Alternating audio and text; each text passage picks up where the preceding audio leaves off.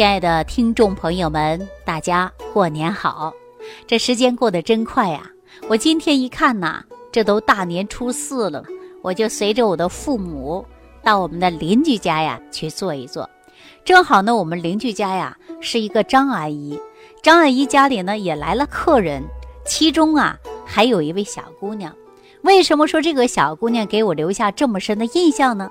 因为我跟我的父母到张阿姨家做客的时候啊。他也很热情地招待我们，毕竟一年到头啊，我也很少见到张阿姨啊。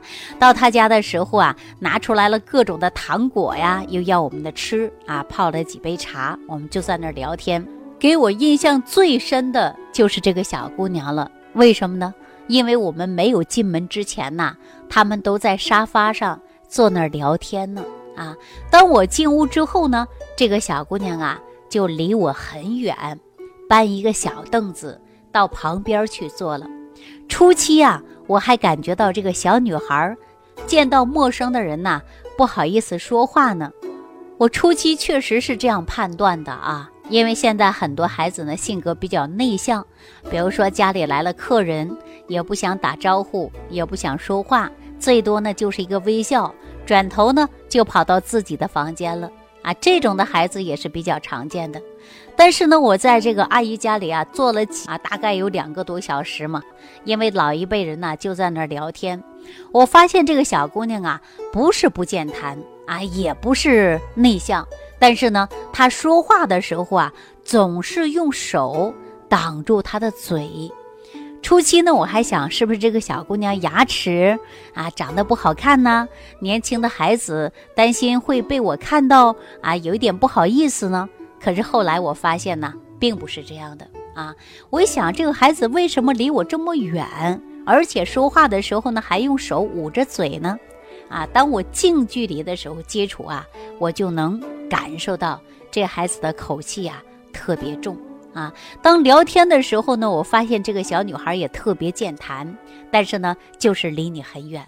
后来呀，我就要跟她深入的去谈一下啊，她也知道呢，我是做营养的。啊，也知道呢，我们从营养学的角度给大家解决问题的，因为在聊天的时候啊，这小女孩就问我这样的一个问题啊，她说：“阿姨，呃，为什么我吃完饭之后啊，总是感觉到肚子不舒服呢？而且每次来月经的时候啊，又有一点痛经啊，而且月经呢又很少，是怎么回事啊？”我呀就跟她聊一聊，问问她的生活习惯以及起居。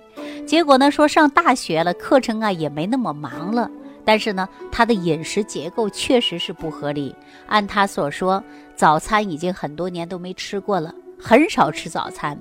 每天呢，第一个是怕自己胖，第二个呢又感觉到没什么吃的，吃什么都没有胃口。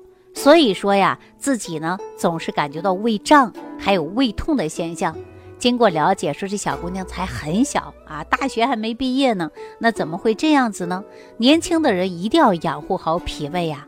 我经过了解才发现，现在的年轻人，包括现在的大学生啊，不吃早餐的人还大有人在呀。您别看说学历再高啊，知识面再广，但是对自己的健康啊，还真的不重视。您看这个孩子不就是其中一个吗？后来呀，我就说了啊，我说你排便正常吗？他说两三天会有一次，每次排的时候都很费劲儿啊，喝蜂蜜呀，啊，喝一些番泻叶呀，啊，都用过，但是呢都不太理想。那我呀就给他开了一套食疗方案。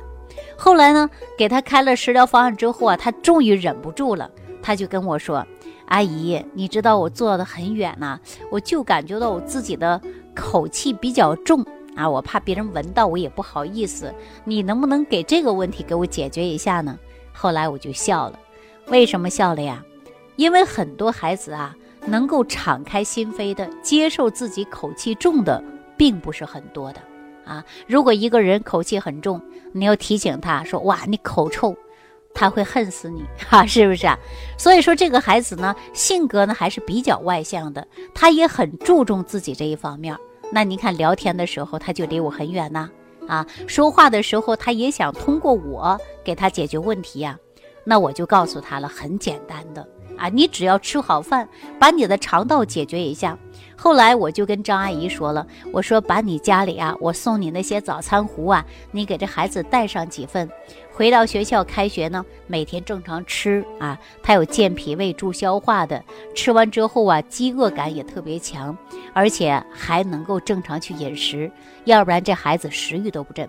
张阿姨说可以，现在我就给你装上，放书包里，开学你就拿学校去，哈，就这么简单。那说这个口气的问题怎么解决呢？一是肠道功能的事儿啊，另外呢，口腔的细菌滋生也会引发口臭。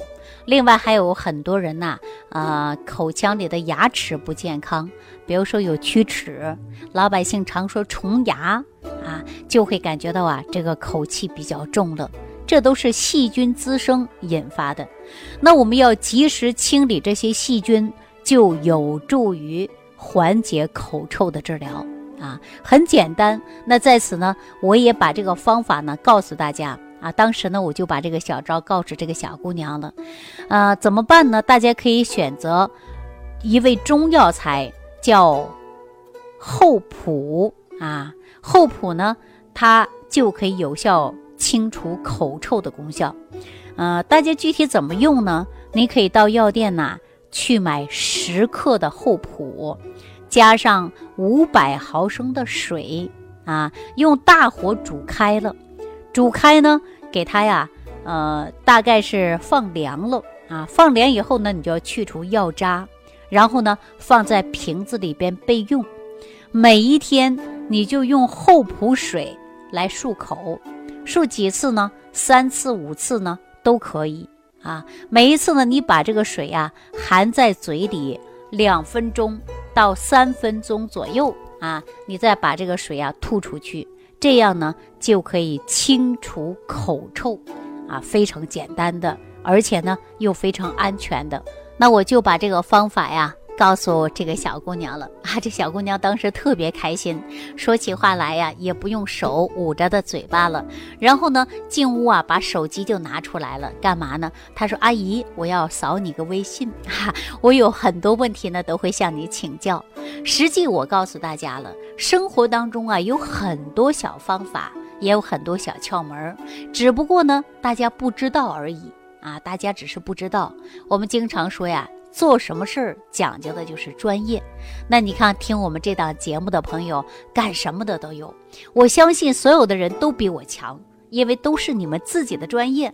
你们的专业我不懂，我的专业呀。有的可能大家也不懂，所以说我们讲万病之源说脾胃啊，讲这档节目的过程中啊，我就给大家说过，我会尽我所能，尽我所知，我会毫无保留的告诉大家。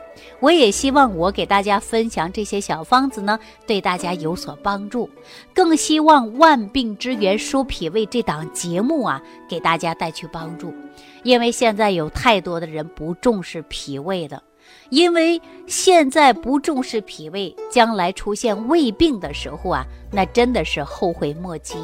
你看我们现在呀，有一些人不重视脾胃，还有的人不重视的就是卫生啊。说到卫生这一块呢，您看我们感染幽门螺旋杆菌的人就很多。那幽门螺旋杆菌的感染呢，多数呢都是吃饭的时候啊不注重，比如说家里没有公筷。啊，家里没有公筷，夫妻之间某一方有幽门螺旋杆菌感染，那也会传染给对方。但是很多人就不重视，对吧？还有呢，在公共场合吃饭的时候，我们北方地区呀，很少有人用公筷，南方呢，相对来说，某一些地区还是比较讲究的，公筷比较多的。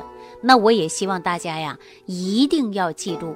如果你有幽门螺旋杆菌的感染超标了，出现这些问题的，那你在吃饭的时候呢，就多多注意了。为什么告诉大家多多注意呢？因为幽门螺旋杆菌呐，这个细菌可能会导致胃癌出现的。所以说，幽门螺旋杆菌说是小事儿呢，它也不是小事儿。希望大家呢。把这些问题呢，还多以预防为主啊。但是如果出现了这个问题，应该怎么办呢？一定要积极配合医生给你的治疗方案，无论是三联还是四联疗法，我希望大家来用。还有一个办法可以解决，那就是对抗幽门螺旋杆菌的益生菌，你要吃。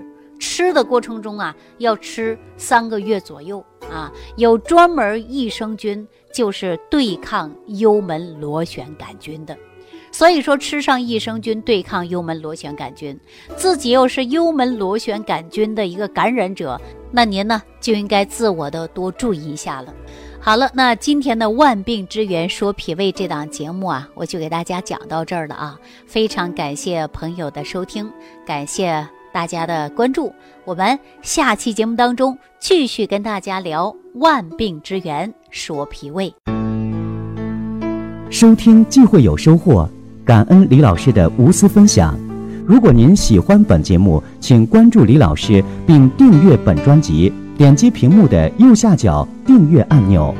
如想直接联系李老师，请点击屏幕下方的小黄条，或继续下拉页面找到主播简介，添加公众号“李老师服务中心”，就可获得李老师为您答疑解惑。听众朋友，让我们共同期待李老师明天的精彩分享。